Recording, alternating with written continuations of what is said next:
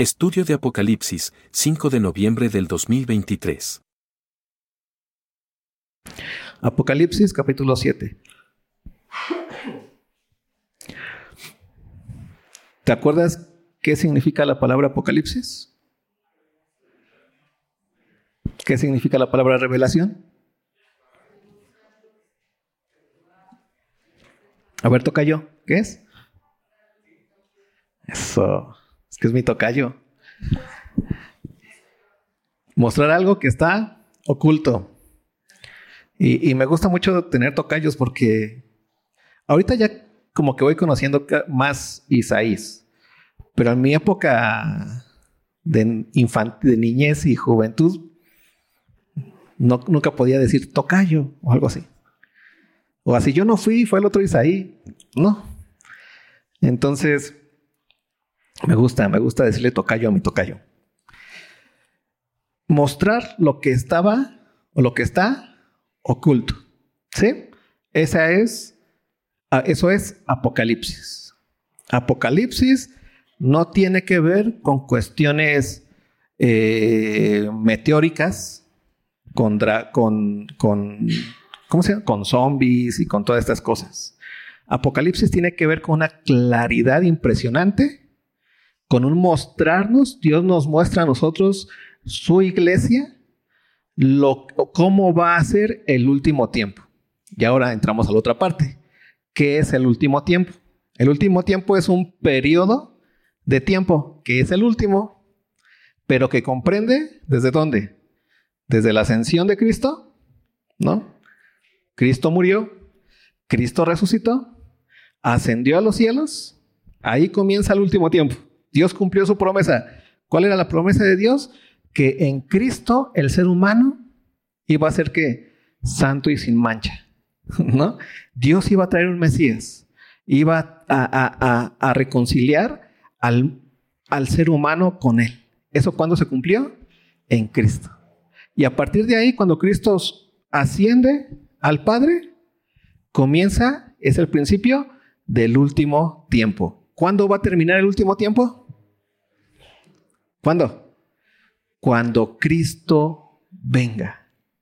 Lo que hay desde que Cristo ascendió hasta que Cristo venga es un tiempo que los que estuvieron en el momento de la ascensión de Cristo, pues era un tiempo presente, pero ahorita en la iglesia es un tiempo pasado, ¿no? Pero nosotros éramos la iglesia del futuro, ¿no? Para ellos es un tiempo que comprende pasado, presente y futuro. Pero saber lo que hay en el último tiempo, y esto es algo importantísimo para nosotros, saber lo que hay en el último tiempo trae para la iglesia bendición. Ve lo que dice Apocalipsis 1.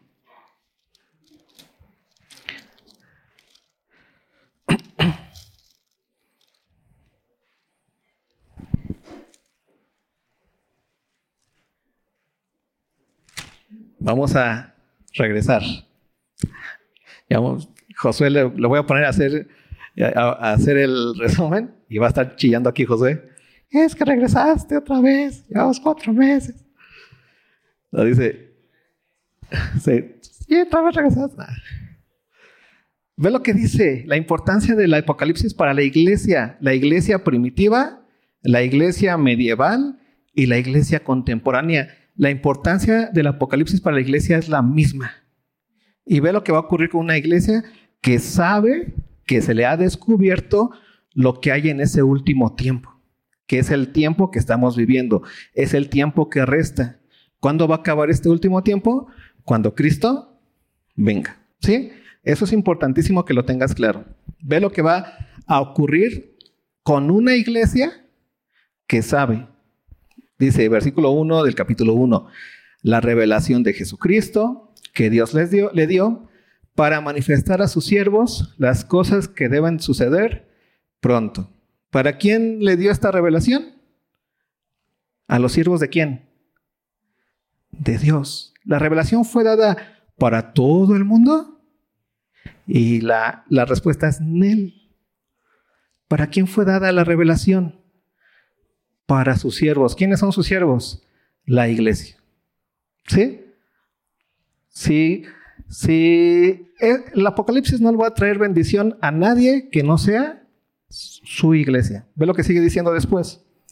Y la declaró enviándola por medio de su ángel a su siervo Juan, que ha dado testimonio de la palabra de Dios y del testimonio de Jesucristo y de todas las cosas que ha visto. Ve, aquí está el punto 3. Bienaventurado el que lee y los que oyen las palabras de esta profecía. Va a haber una bienaventuranza. ¿Qué es una bienaventuranza? ¿Tú sabes qué es cuando te dicen, ah, qué bienaventurado eres? ¿Cómo qué? ¿Qué es una bendición?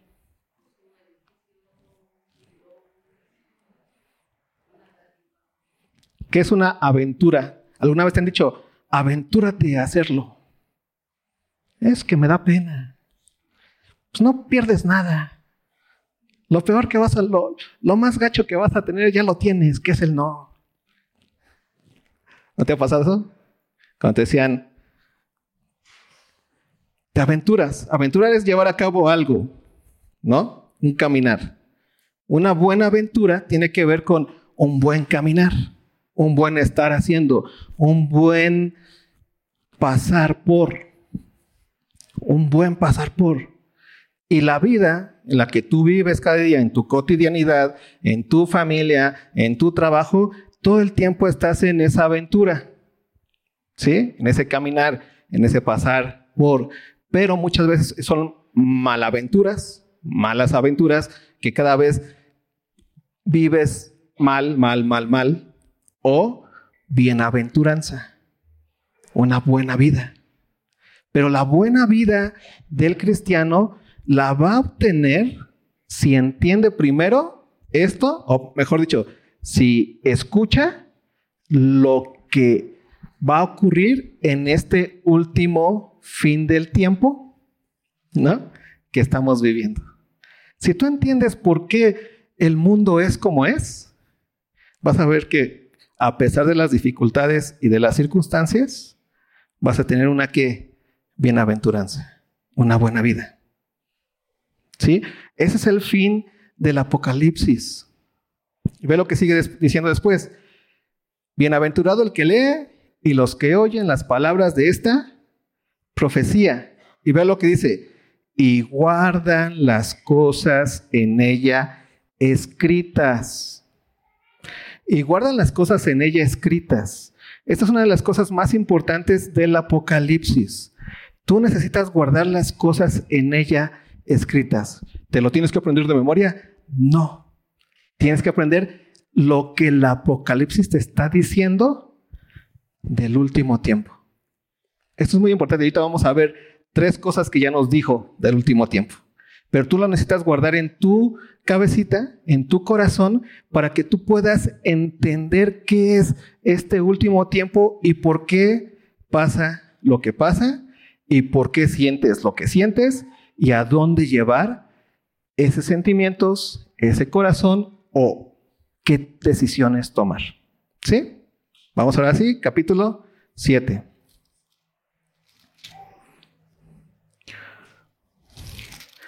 Vimos que se abrieron los sellos, ¿te acuerdas? Llevamos seis sellos.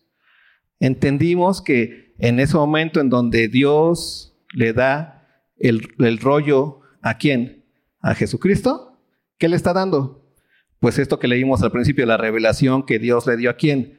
A Jesucristo para que Jesucristo nos las diera a quién? A nosotros. Sí, entonces nadie podía saber cómo iba a ser el último tiempo porque el último tiempo aún no comenzaba. ¿Quién es el único que, el único que podía tener ese, ese libro en sus manos? El Cordero, porque el Cordero es el que inicia el último tiempo. ¿Sí? Y entonces el Cordero tiene ya ese rollo. Y entonces se abren. Es un, un, rollo con siete sellos y se va a abrir. ¿Y qué nos va a decir en esos, con esos siete sellos? Es cómo funciona el último tiempo.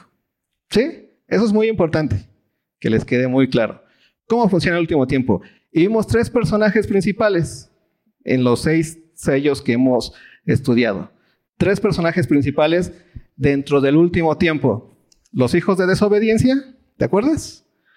Que están relacionados con los jinetes. Ese jinete blanco que parece que va venciendo y para vencer, que se le da una corona, se le da dominio, trae un arco, ¿no?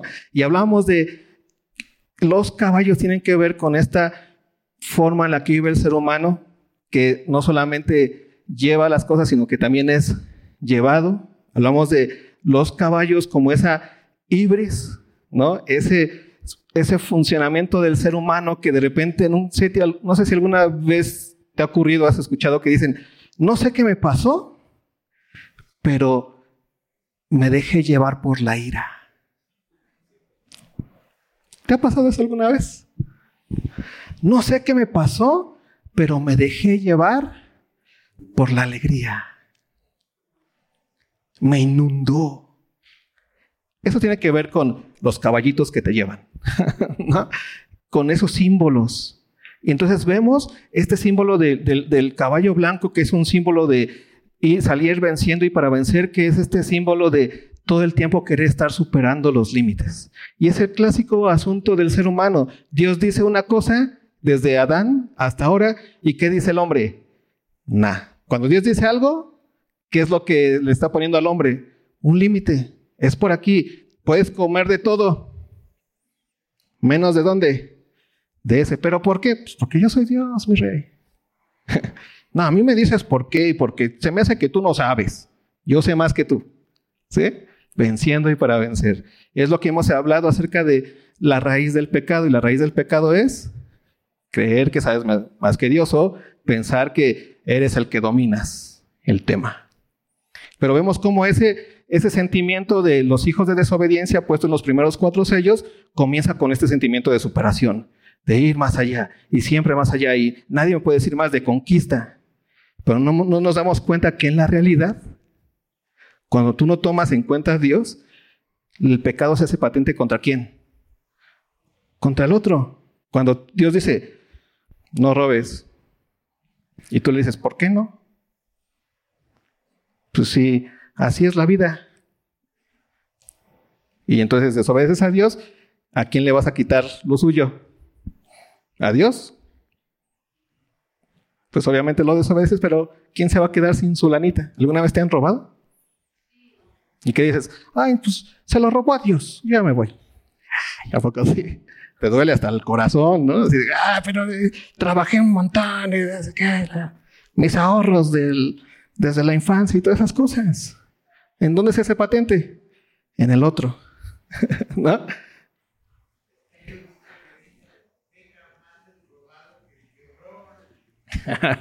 ¿Has escuchado ese dicho? No lo había escuchado, pero dice, peca más el robado que el que roba.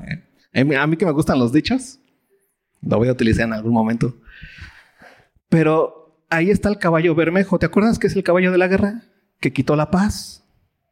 ¿Por qué? Porque cuando tú quieres superar algo, siempre tienes que dejar a alguien a un lado. Es la idea de la competencia. Cuando tú compites con otro para ser el mejor, ¿qué tienes que hacer? O por abajo, ¿qué hay? Guerra. Así de sencillo. Y lo puedes ver, ver desde los juegos hasta la guerra real, ¿no? En la política, ¿no?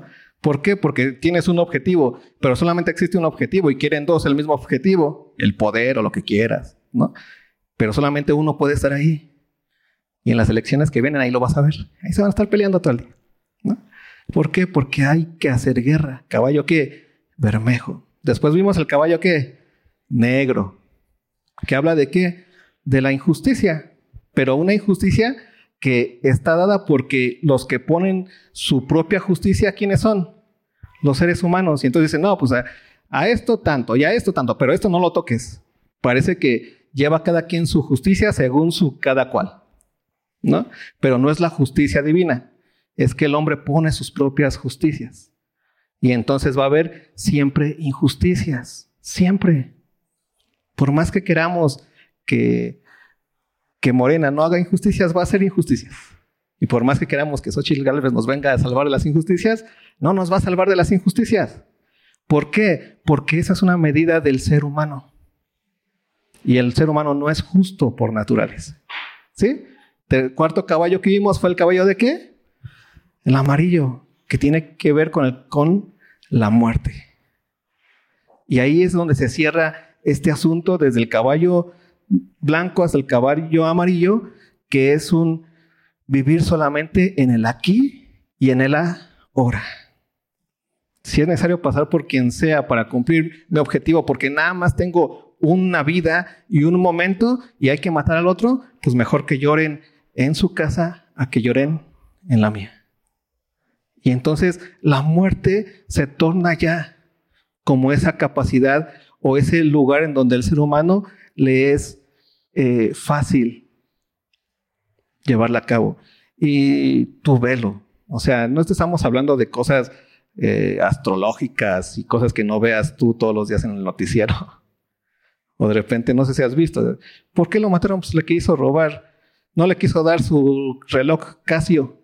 ¿Y por qué lo mató? O sea, le hubiera dado un trancazo, o sea, ni siquiera un carro. Pues porque no le importa la vida del otro. ¿Qué es lo que él quería? Su reloj. ¿Sí? Y entonces ahí lo que estamos viendo en esos primeros cuatro sellos, y hemos estado aprendiendo en esos primeros cuatro sellos, es que eso nos, nos da una descripción de cómo son las entrañas de los hijos de desobediencia. ¿Quiénes son los hijos de desobediencia? Aquellos que no han obedecido a quién? A la fe. Dios habló. ¿En quién? En Cristo Jesús. Dijo, aquí está el Salvador aquí está la luz, aquí está el que nos va a reconciliar. Yo mando, y yo te digo, así como le dijo a Adán, no comas de ese árbol, de esos árboles, come de todos los árboles menos de ese árbol, les dio un, mensaje, un, mandato.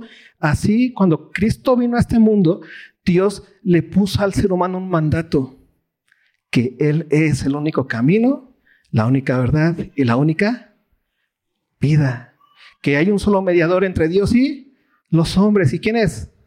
Jesucristo, hombre. Por eso el Evangelio, cuando tú vienes a, Cristo, el Evangelio no, te lo he dicho muchas veces, no es, no es te de tila, no es que, ay, es que yo llegué a Cristo porque tenía depresión, porque andaba medio pobre.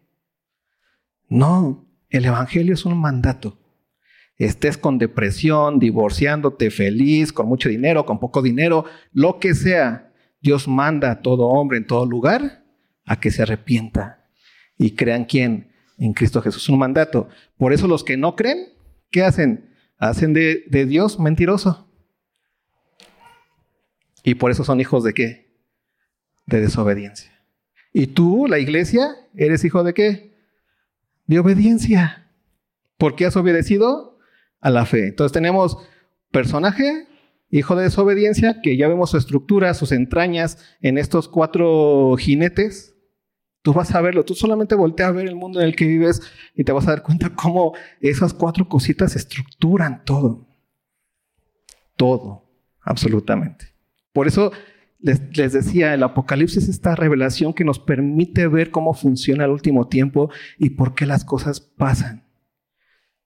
¿Y por qué ahora que ocurrió lo de Israel, ¿no? Que ya todos, ya viene, ya, ya se acabó el mundo, ¿no? Ya acá todos los apocalípticos, ¿no? Sacando sus momentos de, y ya el, el anticristo. dices, estos vatos les falta leer el apocalipsis. ¿Por qué? Porque entre la ignorancia no se dan cuenta que son cosas que han pasado todo el tiempo. Y que la única, el único momento en donde nos vamos a dar cuenta que Cristo viene es cuando lo veamos en las nubes venir. Es una realidad absoluta. Del día y de la hora, ¿qué dice la Biblia? Nadie sabe. Solo, solo el Padre. Y en ese momento, cuando Él diga ya, puede ser ahora, ¿no? Gloria a Dios. Mientras tanto, estamos en un tiempo pasado, presente, futuro. Tenemos que vivir y estamos relacionándonos con quienes, con aquellos, y estamos en un mundo configurado, en un sistema configurado con, con el que es el poderoso, se puede decir, que son los hijos de desobediencia. Y así es estructura, y tú tienes que vivir ahí, y tú vas a estar ahí. Y esos hijos de desobediencia no es que amen mucho a la iglesia, sino que ¿qué hacen? No la quieren. Como a Cristo no lo quisieron, ¿qué hacen con la iglesia? Tampoco. Eso Jesús lo dijo. En el mundo vas a tener que aflicción. Es una realidad de la iglesia porque Cristo sabe perfectamente que no hay posibilidad de que los hijos de desobediencia quieran lo que, lo que los hijos de obediencia quieren. Y que por eso mismo les dice a las iglesias, ustedes no quieran lo que los hijos de desobediencia quieren, porque ellos es vanidad. Lo tuyo es algo celestial. Segundo, fue el segundo personaje, los hijos de obediencia, que es la iglesia. Tercer personaje, ¿quiénes son? ¿Te acuerdas? La creación. ¿Por qué? Pues porque estamos aquí. ¿Cuántos de ustedes viven fuera de lo que Dios creó? Nadie. Pero la creación muchas veces se nos muestra como algo que no nos hace darnos cuenta que esto se va a acabar. Los comentaba la vez pasada, de repente pensamos que o te mides con el arbolito, dices, ah, ese arbolito de la noche triste, ¿se han pasado por ahí? ¿Cuántos años llevan? ¿Cuántas generaciones no han pasado por aquí? No, pues eso va a durar hasta quién sabe cuándo. Y entonces parece que Cristo nunca va a venir. Y parece que, ah, no, pues es que para qué tanto, si ahí está la naturaleza, ahí está la creación, parece que es fija, el, el sol siempre hace lo mismo, sale, se, está ahí, luego se mete. ¿No? Y de repente otra, hay, aire, ¿O cuántos de ustedes les preocupa que mañana no puedan respirar porque se acabó el oxígeno? Que sea una preocupación real. ¿O les preocupa que no salga el sol? Porque parece que es lo más, lo más permanente que hay en este mundo, tanto que muchos que no conocen a Dios piensan que eso es Dios. Entonces, ¿qué te dicen? No, pues mira, qué paz tiene ese perrito. ¿Qué paz tiene ese arbolito? Vamos y abracen el arbolito para recibir la paz de ese arbolito. ¿Por qué? Porque la naturaleza o la creación parece que te está mostrando que esto que hay, esto que ves, esto en donde tú, a donde tú vives, es eterno y es permanente y nunca va a cambiar. Es lo más permanente. Y, la, y lo que Dios nos está diciendo dentro de los sellos, nos está tratando de hacer entender que la creación no es que permanente. Que en un momento, de un momento a otro, ¿qué va a pasar? Esta creación, que parece lo más permanente, no va a ya más. Que va a haber cielos que nuevos y tierra que nueva. Pero eso ¿qué nos, ¿en qué nos ayuda a nosotros? En que tú cada día que veas el sol, recuerdes que Cristo viene, que el sol no va a durar más, que tú eres eterno, si lo quieres ver así, vas a tener una vida eterna. Vamos al capítulo 7. ¿Por qué todo este relajo que les volví a dar? ¿Por qué? Porque es importante entender lo que, la, lo que Apocalipsis nos quiere enseñar como cristianos. Porque a veces nos acomodamos. ¿Qué era lo que, lo que Cristo les, les recriminaba a las iglesias, a las cinco iglesias? que les puso así como que, oye, si no te arrepientes, entonces, si no te arrepientes, hey, y a la última iglesia que fue lo peor que hizo, me das asco, te voy a vomitar de mi boca. ¿Qué fue lo que le recriminaba? Que estas iglesias pensaban que podían estar y completamente tener todo lo que el mundo les ofrece y también todo lo que Dios les ofrece. Que no entendían estas iglesias o que era lo uno o que era lo otro. O eres frío o eres que caliente pero no tibio. Si eres frío, entonces pues está bien, estás frío, vete para allá, eres hijo de desobediencia. Si eres caliente, en este punto, entonces ¿a quién te vas a parecer? A Cristo. Y tenemos a dos iglesias que no les recrimina nada, al contrario, les da más carga. ¿Para qué? Para mostrar cada vez más al mundo quién es Cristo a través de estas iglesias. La iglesia de Esmirna, ¿te acuerdas qué le decía la iglesia de Esmirna? Tú eres pobre, pero en la realidad, la realidad espiritual, eres que rica. Y luego le dice lo peor, y van a venir por ti y te van a matar. Y les dice el, el mandato que una iglesia realmente madura entiende. Sé fiel hasta dónde? Hasta la muerte. ¿Sí? Y yo te voy a dar la corona de la vida. ¿En dónde se encuentra la verdadera vida entonces para el cristiano? En la eternidad, no en este mundo, no en lo que vas a lograr en este mundo, no en tu casita de las montañas, sino en dónde, en la casa que Dios está haciendo en los cielos. Ahí se encuentra lo más preciado que tú tienes. Esa es una realidad. ¿Qué le dijo a la otra iglesia, la iglesia de Filadelfia? ¿Tú eres qué? Débil.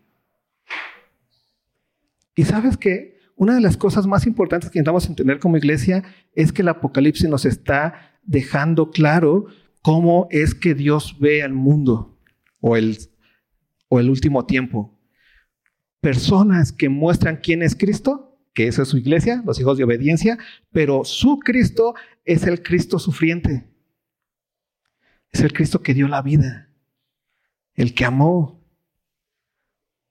Y personas de desobediencia que tienen su única fe y su único anhelo y su único propósito y su único deseo, ¿en dónde? En lo que pueden obtener a futuro.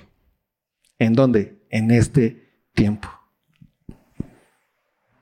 ¿A cuántos les ha alcanzado el futuro? Yo a veces, yo ya que estoy ruco, hablo con jóvenes y me, me quedo, así era yo. O sea, así de, wow. Y hablo con jóvenes y veo jóvenes y de repente jóvenes cristianos. Decía, así eran.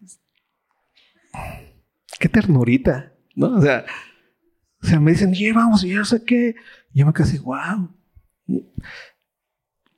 Te va a alcanzar el futuro. Y te vas a dar cuenta que este mundo te trata de decir muchas cosas, pero no es tan sencillo que tú lo logres. Y, ahí, y hacia allá te sacrificas y hacia allá lo llevas y hacia allá lo quieres y hacia allá metes tu tiempo. Pero puedes sentir cómo esto es vanidad. Se rompe. Cuando piensas que ya llegaste, ahora sí, vamos a ver qué hay dentro del regalo, de todo el esfuerzo que hice. Y abres el regalo y hay aire. Eso es vanidad, humo. ¿Y qué dices? ¿Tanto para nada? Pues sí, y ese es el sentido de este mundo. Pero ¿cuál es el sentido de este mundo para el cristiano? Y es una realidad impresionante, es lo que vamos a ver ahorita en el capítulo 7 muy rápido. Ve lo que dice.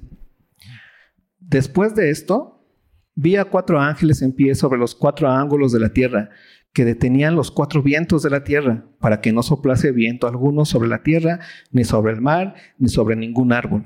Vi también a otro ángel que subía de donde sale el sol y tenía el sello de Dios vivo.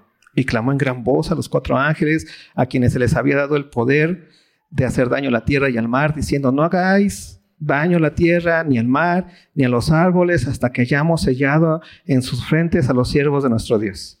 Y oí el número de los sellados, 144 mil sellados de todas las tribus, de todos los hijos de Israel, de las tribus de Judá, 12 mil sellados, de las tribus de Rubén, 12 mil sellados, de la tribu de Gad, 12 mil sellados, de la tribu de Aser, 12 mil sellados, de la tribu de Neftalí, 12 mil sellados, de la tribu de Manasés, 12 mil sellados, de la tribu de Simeón, 12 mil sellados, de la tribu de Leví, 12 mil sellados, de la tribu de Isaacar, 12 mil sellados, de la tribu de Zabulón, 12 mil sellados, de la tribu de, José, 12 mil sellados, de la tribu de Benjamín, 12 mil sellados. Esta, esta parte cada vez que la leo me, me, me fascina porque me da tanta esperanza. Dios cumple su palabra. Es una realidad absoluta. Y muchas veces como iglesia nos hace, nos hace falta tener esa sensación de que Dios está haciendo algo. ¿No te ha pasado alguna vez? O solamente yo he sido el único que he tenido mi oración clásica de Dios, pero parece que no pasa nada. Que, que sí, está padre tu palabra, está bien bonita, pero no pasa nada y, y el tiempo se acaba y ya no pasa nada.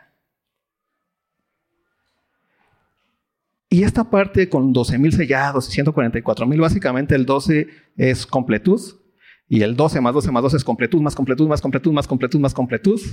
Y lo que le está diciendo aquí, o lo, que nos está recordando a nosotros como iglesia, es que Dios le dio una promesa al pueblo de Israel. ¿Te acuerdas cuál fue la promesa que Dios le dio a Abraham, que es el padre de Israel? Que de sus semientes serían que bendecidas todas las naciones. Todas las naciones. Dios les dio una promesa, su palabra se la dio Dios a estos hombres los que vivieron antes de Cristo. Dios le dijo, yo voy a traer a un Mesías. Para que me entiendan, vamos a Hebreos 11. Hebreos 11.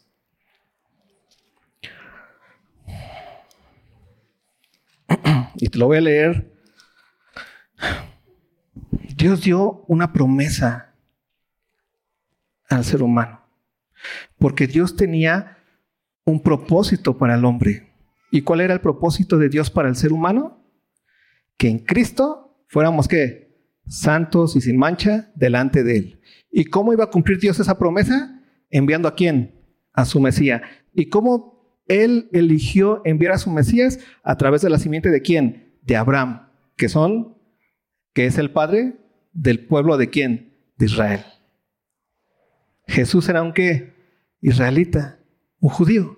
Y muchos de los que entendían y esperaban que Dios cumpliera su promesa enviando al Mesías, el pueblo de Israel, lo que, los que lo esperaban porque habían escuchado y entendido la promesa que Dios les había dado y guardaron esa promesa, es el escuchar a Dios, entender lo que Dios dijo y depender de esa promesa, vivieron esperando eso todo el tiempo.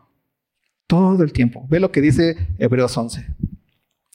Es pues la fe, la certeza de lo que se espera, la convicción de lo que no se ve, porque por ella alcanzaron buen testimonio los antiguos. ¿Te das cuenta? ¿De quién está hablando los antiguos? Los que esperaban que el cumplimiento de la promesa de Dios. ¿Quiénes son y quiénes eran ellos? Pues los, hijos de Abraham, los que Dios llamó desde el principio. Porque por ella alcanzaron buen testimonio los antiguos. Por la fe entendemos haber sido constituido el universo de la palabra de Dios, de modo que lo que se ve fue hecho de lo que no se ve. Y aquí comienza la historia. Por la fe, Abel ofreció a Dios más, excelente sacrificio que Caín, por lo cual alcanzó testimonio de que era justo, dando Dios testimonio de sus ofrendas, y muerto aún, habla por ella. Por la fe, Enoch fue traspuesto para no ver muerte, y no fallado, porque los traspuso Dios, y antes que fuese traspuesto, tuvo testimonio de haber agradado a Dios. Versículo 8. Por la fe, Abraham, siendo llamado, obedeció para salir al lugar que había de recibir como herencia y salió sin haber, sin saber a dónde iba. Por la fe habitó como extranjero en la tierra prometida, como en tierra ajena, morando en tiendas con Isaac y Jacob, coherederos de la misma promesa, porque esperaba la ciudad que tiene fundamentos, cuyo arquitecto y constructor es quién? Es Dios. Por la fe también la misma Sara, siendo estéril, recibió fuerza para concebir y dio a luz un aún fuera del tiempo de la edad, porque creyó que era fiel quien lo había prometido. Ve lo que sigue diciendo. Por lo cual también de uno y ese ya casi muerto salieron como las estrellas del cielo en multitud y como la arena innumerable que está a la orilla de la, del mar. Conforme a la fe, ve esto, murieron todos estos sin haber recibido lo prometido, sino mirándolo de lejos y creyéndolo y saludándolo y confesando que eran extranjeros y peregrinos sobre la tierra. Esto es algo impresionante. ¿Por qué? Porque esa e, ese pueblo que venía con esa historia y estaba en un tiempo esperando que Dios cumpliera su promesa. ¿Y cuál era la promesa de Dios? Que Dios iba a traer su Mesías, que Dios iba a cumplir. Caminaron, caminaron, caminaron y unos murieron sin haber visto qué? La promesa. Pero en Cristo, ¿qué pasó? Dios le cumplió la promesa a quién? A cada uno de ellos.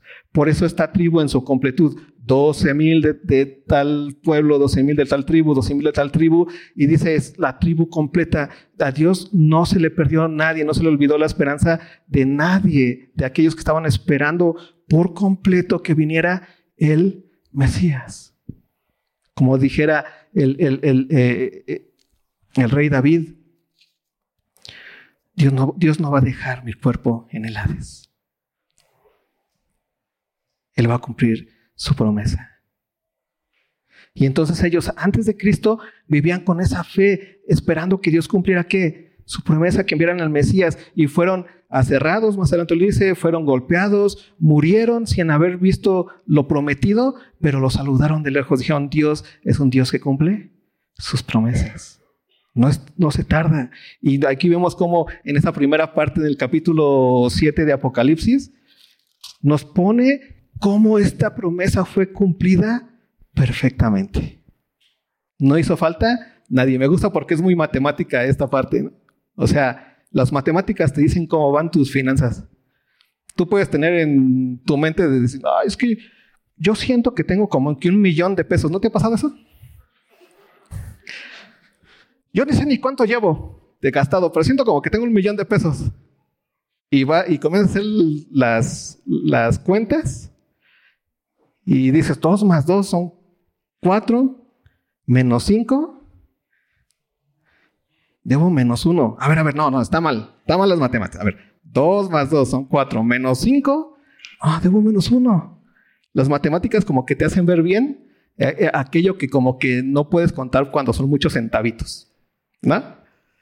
Y me gusta mucho cómo usa los números para decirnos a nosotros la iglesia. Recuerda que nos está diciendo a nosotros, nos va a dar ánimo a nosotros para decirnos, Dios cumplió su propósito a cada uno de aquellos de su pueblo que le esperaban, que tuvieron fe, que tenían esperanza de que Dios, el Padre, iba a mandar a quién?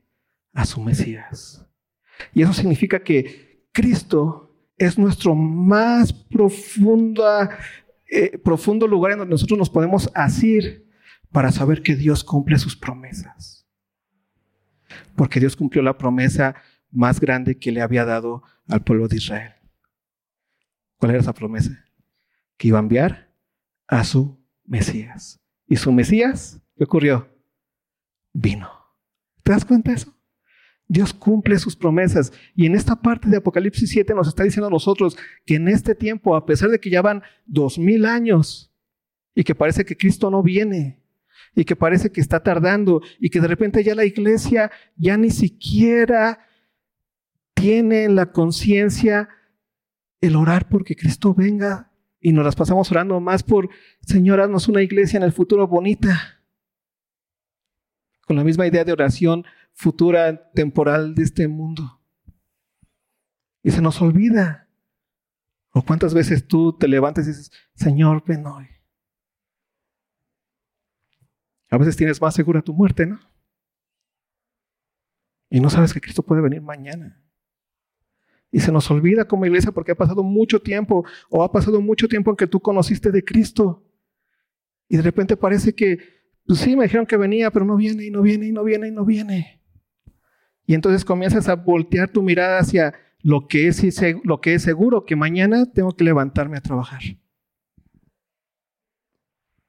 Lo que parece que es seguro que prefiero morir pues bien que la inanición, ¿no?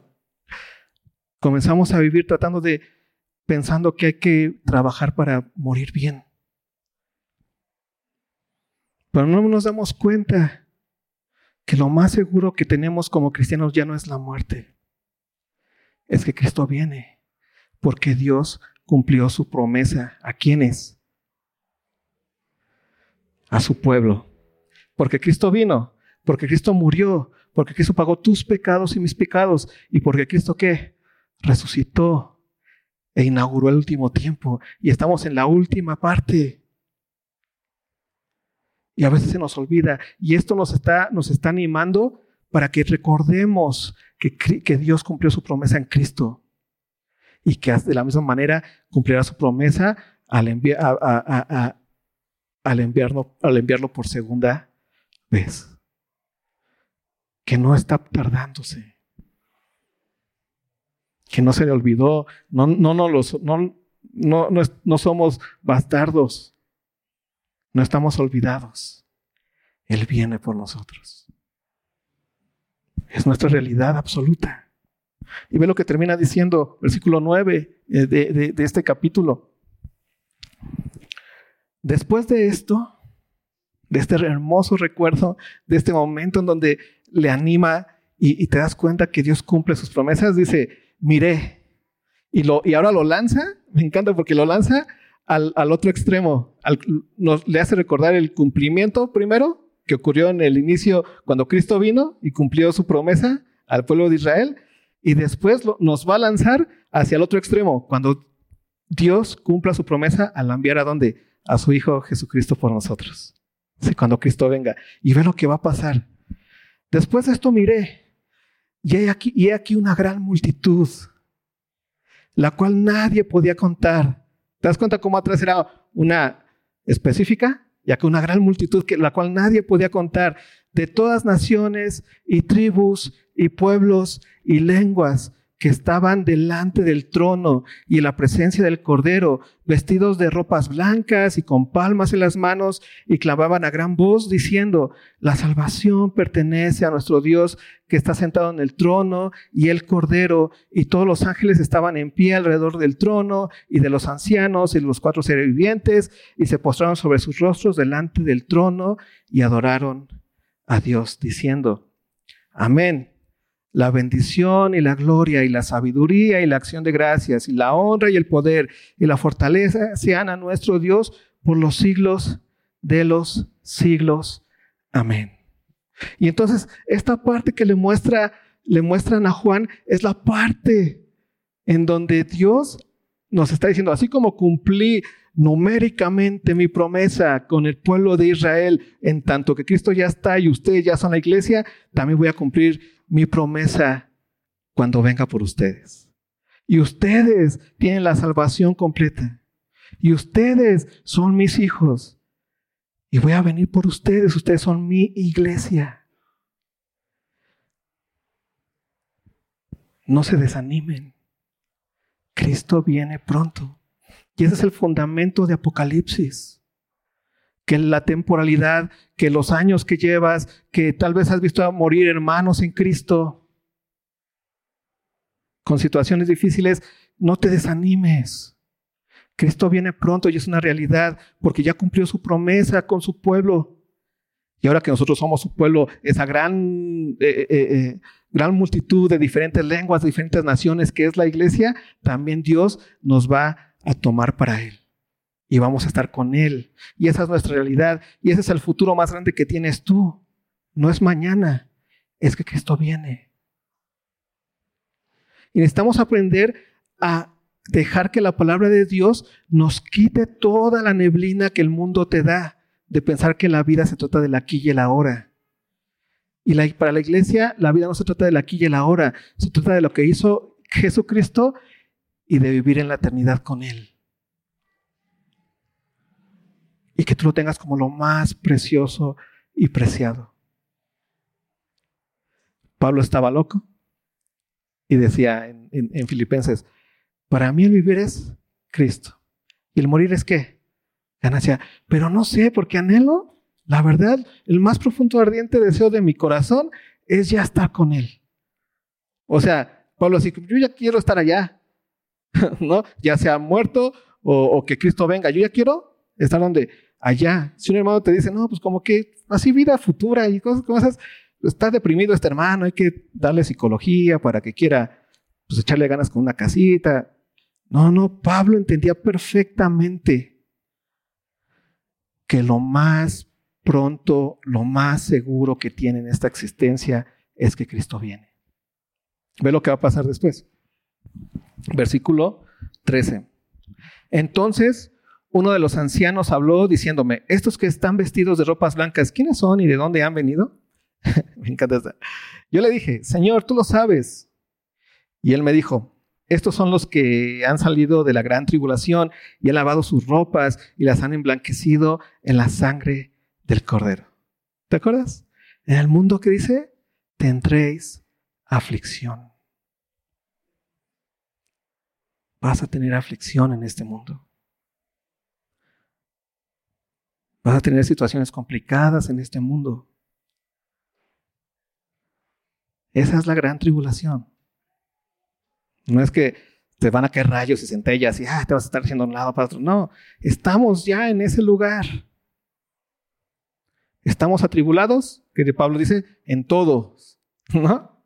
O sea, es entender que la iglesia es, es el lugar en donde nosotros, en tanto que no tenemos la idea del mundo vivimos conforme a la idea de Cristo, la iglesia, porque es amor, que es el amor de Cristo, entonces la iglesia lo que hace absolutamente es despojarse todo el tiempo.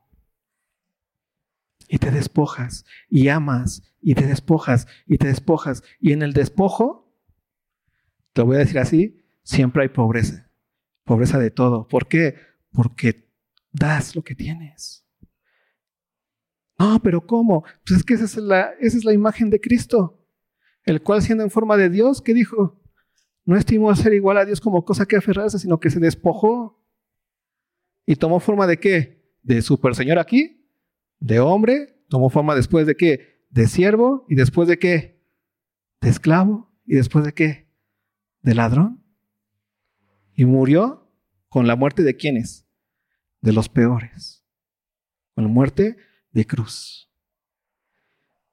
Y otra vez, necesitamos aprender a dejar que nos configuremos completamente en nuestra cabecita por el hecho de saber que Dios cumple su palabra y su promesa. Y que así como cumplió su promesa enviando a Jesucristo al pueblo de Israel, va a cumplir su promesa en la venida de Cristo. Y que lo mejor que tú puedes hacer es estar atento. Es no querer perderse el tiempo. Es no querer estar invirtiendo en los lugares en donde vas a tener mucha pérdida de tiempo, que es en donde, en la tierra. Para que tú aprendas a invertir en donde, en el cielo, y ve lo que va a ocurrir después.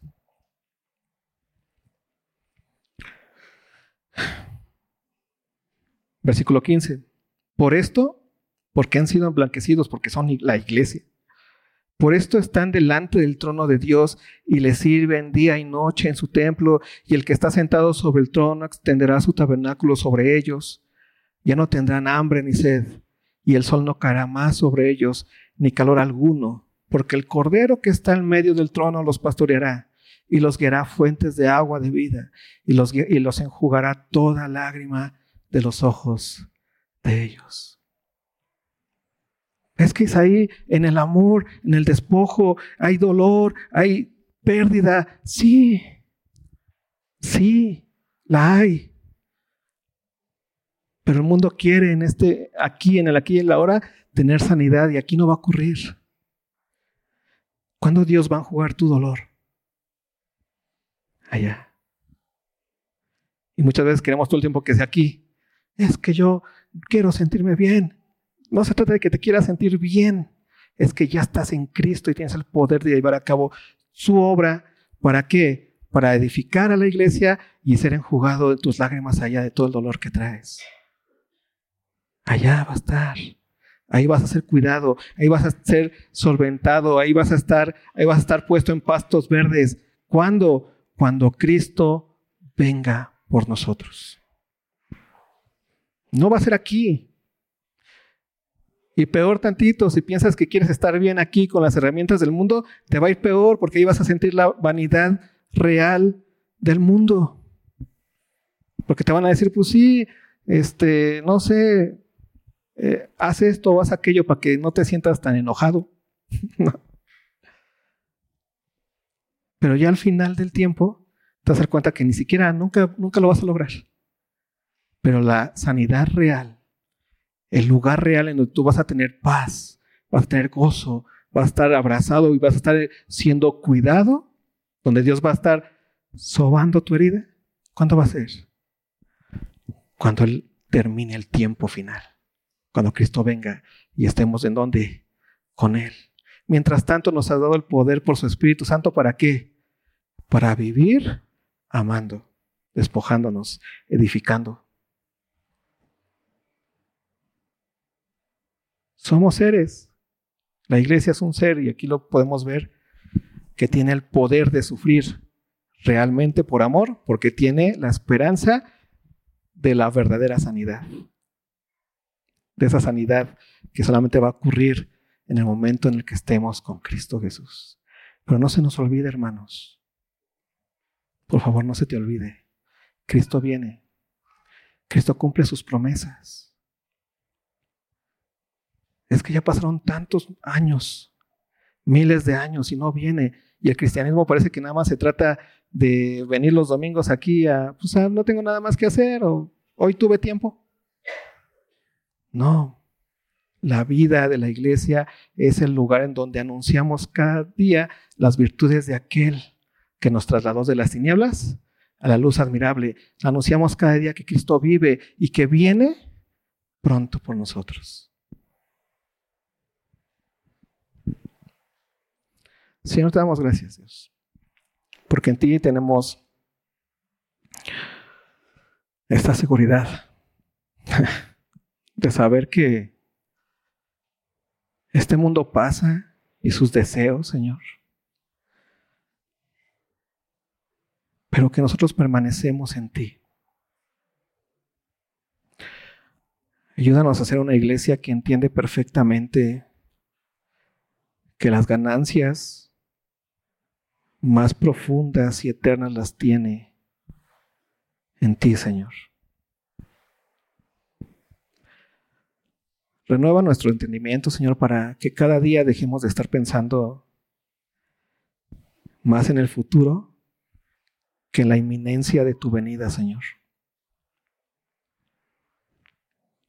Permítenos llegar a un punto en donde cada día, cada día, cada día podamos ver que vienes pronto, Padre.